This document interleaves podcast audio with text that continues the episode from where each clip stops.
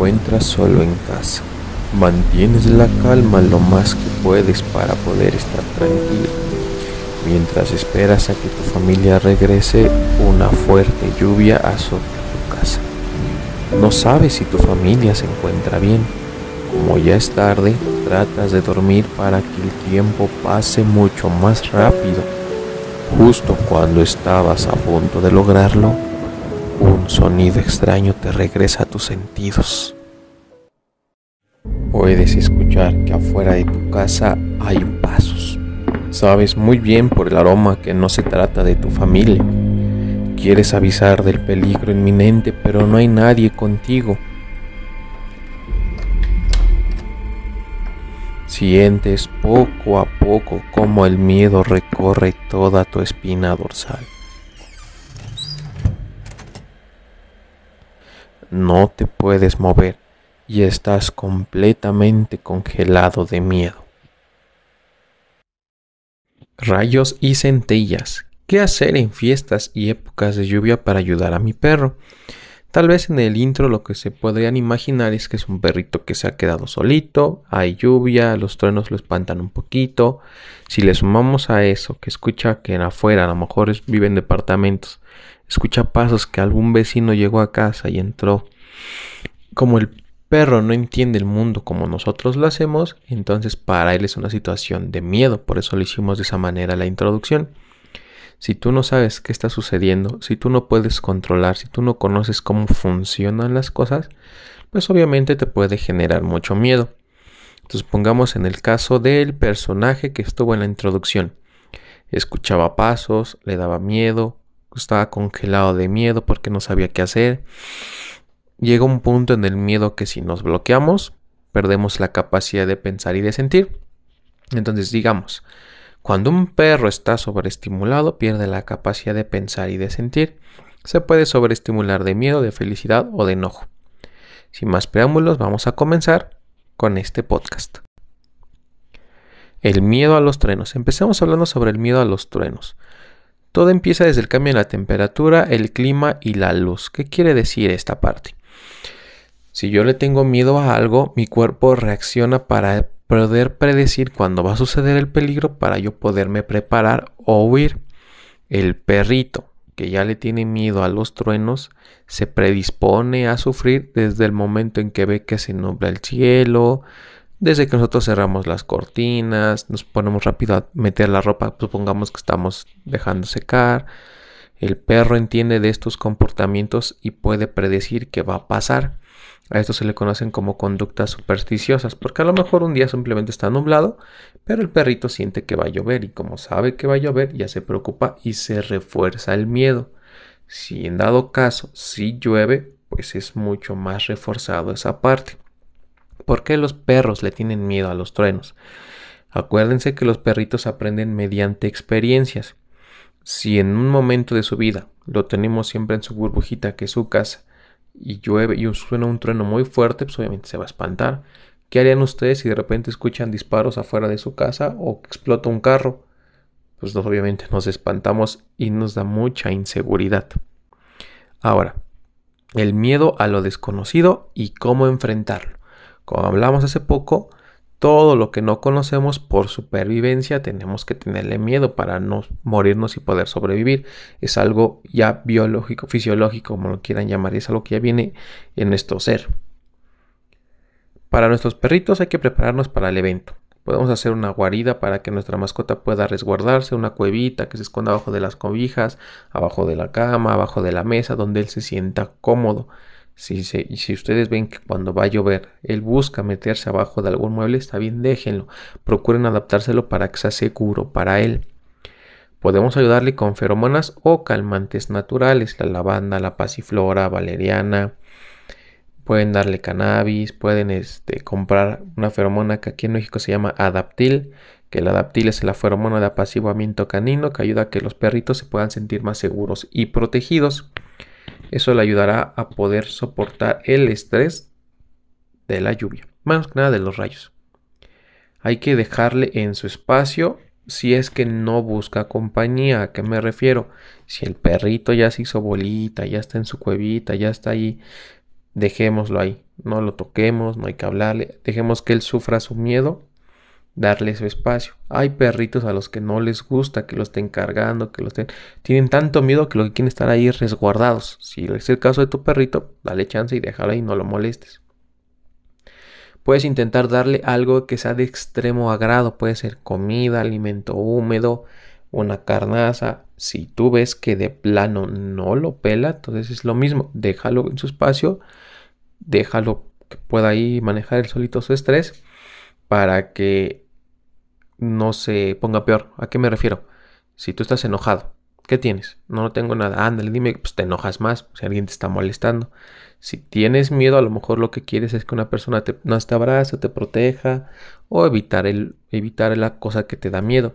Está muy difícil que podamos evitar que llueva. Entonces, por ese caso, si tu perro se pone muy mal, pues si tu perro te busca a ti, busca cariño y busca que lo cargue, pues sí lo puedes cargar y apapachar.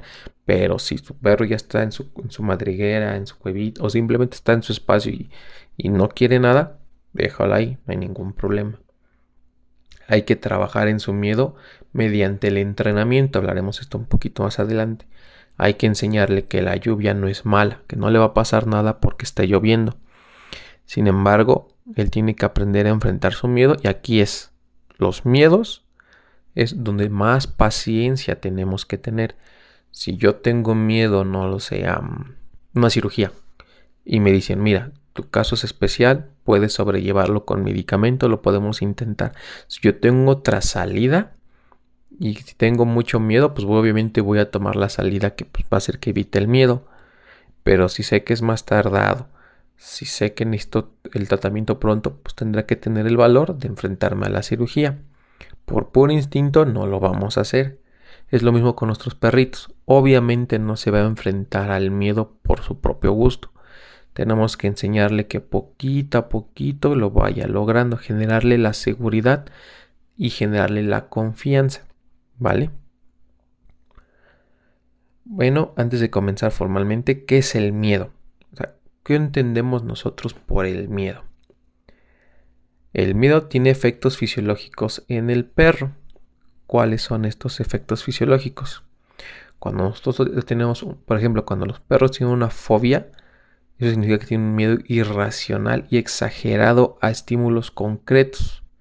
Por ejemplo, hay perros que con los rayos hasta babean, no comen, tiemblan, pueden llegar hasta sufrir un paro cardíaco. ¿Por qué? Estos estímulos vienen acompañados de reacciones fisiológicas y conductuales de lucha o huida. ¿A qué me refiero? Pues si me siento en un punto en el que yo no puedo huir, voy a tratar de defenderme. Y es ahí cuando muchos perritos, cuando tienen miedo y los queremos agarrar, por eso nos muerden, porque no ven otra forma de escaparse de, de ese estímulo. Por eso tenemos que ser muy pacientes cuando un perrito tenga miedo, no necesariamente por la lluvia.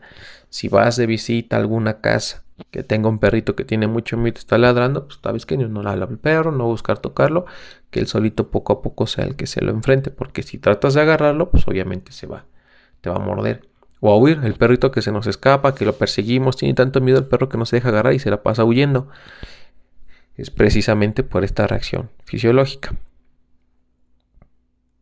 Esto es, aumenta su ritmo cardíaco, se ponen tensos, pueden llegar a salivar. Hablaremos un poquito más de las señales de estrés más adelante. Tú tienes que saber identificar cuál es el miedo de tu perro, a qué nivel tiene del miedo. El estrés. El estrés afecta a todo el organismo y genera ansiedad. La ansiedad es emocional y puede generar estrés. Los animales necesitan prever y controlar sus situaciones. Por eso un entorno inestable o reacciones equivocadas pueden reforzar el estrés, que es lo que le decíamos. A lo mejor, no sé, tú no quieres que tu perrito sepa que va a llover, cierras las cortinas, pero sueles hacer eso siempre que va a llover. Entonces el perrito sabe, va a llover porque ya están cerrando las cortinas. Y tú puedes estarle reforzando el miedo sin querer hacerlo. El estrés. El estrés es algo muy interesante de lo que debemos hablar. Todos tenemos experiencia con el estrés nuestros trabajos, las familias y las relaciones. Nos pueden llevar a situaciones un poco difíciles y eso hace que nuestro organismo reaccione de forma determinada preparándonos para responder a esas situaciones. El estrés es el conjunto de reacciones fisiológicas que permiten a un ser vivo adaptarse a una nueva situación. El estrés realmente no es malo. Hay estrés bueno, estrés malo. Se puede decir que mientras estamos teniendo alguna emoción, estamos estresados. Te puedes estresar de felicidad, te puedes estresar de enojo, de miedo, y es por eso cuando que decimos que cuando tú estás enamorado, no va a decir estás enamorado, podríamos decir estás estresado de amor. Hablemos un poco del estrés bueno y del estrés malo. El estrés no siempre es malo, como les comentaba. Ha estado asociado a nuestra existencia como elemento fundamental para nuestra supervivencia. De hecho, hace años que se definió como la respuesta fisiológica y psicológica de comportamiento de un sujeto, que busca adaptarse y reajustarse a presiones tanto internas como externas. Los factores estresantes físicos o mentales activan en nuestro organismo la denominada respuesta al estrés. ¿A qué me refiero? Si una muchachona o un muchachón se te queda viendo y te gusta, pues te pones nervioso. Es una respuesta del estrés, no sabes qué reaccionar. Y es cuando tu cuerpo tiene que saber elegir qué hago, cómo puedo manejar esta situación. Y en ese momento te estresas. La experiencia hace que tú puedas tener mejores respuestas a esos momentos que otros. ¿A qué me refiero? Una persona con experiencia podría, por ejemplo, saber muy bien qué hacer cuando una persona le está coqueteando. Si no tenemos tanta experiencia y como decimos, nos chiviamos, pues cuando estemos en una situación parecida, pues difícilmente vamos a poder resolver de la forma correcta. No sé si has notado, si te ha pasado a ti o te ha pasado a un amigo, que queremos declararnos o decirle a una persona que nos gusta y no podemos. Y hay personas que bien fáciles, oye, tú me gustas vamos a salir. No, no quiero, ándale, entiéndalo. Y hay personas que decir eso nos cuesta muchísimo. Eso es por la experiencia que vamos acumulando. Hablaremos eso también un poco más adelante, no se preocupen. Estrés malo o distrés. El distrés, también conocido como estrés negativo, el cual a nivel fisiológico se asocia con la producción de cortisol. Este tipo de estrés se produce en un perdóname, produce un desequilibrio fisiológico y psicológico y es el que conocemos comúnmente como el estrés. A nivel general se activa por una amenaza, ya sea interna o externa. Aquí es donde entran las lluvias, los cohetes, todo eso que a nuestro perrito le da miedo. Esto implica un esfuerzo excesivo ante ciertos casos extremos y puede desencadenar sintomatología de un trastorno de ansiedad o depresión a que nos referimos. Si tu perro no sabe cuándo va a llover o no sabe qué está pasando, está en un constante estado de alerta, lo cual hace que, sean cambios fisiológicos en su cuerpo que puede generar que pierda cabello, hiperactividad, siempre está buscando qué va a pasar, qué va a pasar, tengo que hacer algo, tengo que hacer algo. Estereotipias, que hagan comportamientos y que tú no creas que son mm, racionales, ¿no? O sea, morderse, girar sobre su propio eje, morderse la cola, ¿no? Estar haciendo cosas muy raras rascarse todo el tiempo, genera apatía, miedo, salivan, no prestan atención, que es lo que les decíamos, un perro sobreestimulado no piensa, no siente. Pueden perder cabello, vivir constantemente en estrés hace que se les caiga el cabello también a nosotros. Jadeo excesivo, rigidez muscular, ¿a qué me refiero? Esos movimientos son muy tensos, siempre está encorvado. En, si es por miedo, el perrito siempre va a estar a la alerta de algún peligro para poder huir. Hablemos ahora del tratamiento y la prevención. Esta es la parte muy importante. La forma de tratar el estrés en las mascotas es trabajándole una rutina. ¿Por qué nos funciona la rutina? Hablamos mucho de la rutina. Si yo sé qué es lo que va a suceder en mi día, puedo predecirme a los estímulos. Si sé que voy a tener una junta de trabajo y es algo muy importante, pues puedo prepararme con tiempo para estar mejor armado, por decirlo de una manera, cuando vaya a ser la junta. Si de la nada mí dicen tienes una junta, ponte a exponer, pues nos vamos a poner nerviosos y nos vamos a estresar porque no sabemos cómo reaccionar. Entonces es lo mismo con nuestros perritos. Si mi mascota sabe en qué momento se va a quedar solo, cuándo voy a regresar, cuando ya sabe que va a llover se pueden predisponer y eso ayuda a manejar un poquito más la situación. Si de repente suena el ¡pum! el trueno, pues obviamente pues, pues, se van a poner muy mal porque les llega de la nada el estímulo. Hay que ayudarles a que sepan prevenir cuando va a salir, o que sepan qué va a pasar para que ayudémosle a nuestro perrito a poder predecir y prepararse. De esta manera la mascota podrá saber qué le espera en su vida y lo segundo que vamos a considerar son las técnicas de modificación de la conducta. ¿Qué son las técnicas de modificación de la conducta? Las técnicas de la modificación de la conducta nos ayudan a que nuestro perrito tenga otra forma de reaccionar. ¿A qué nos referimos? La modificación de conducta es el proceso de abordar y resolver problemas específicos del comportamiento canino, como problemas de agresión es un ejemplo. El ladrido, la ansiedad por separación, evacuación inapropiada, conductas destructivas y autolesivas y otras conductas obsesivas compulsivas. La mayoría de los problemas de comportamiento son una respuesta aprendida a las experiencias y al medio ambiente en el que se encuentra el perro. Si yo sé que ladro y me van a prestar atención, pues voy a ladrar.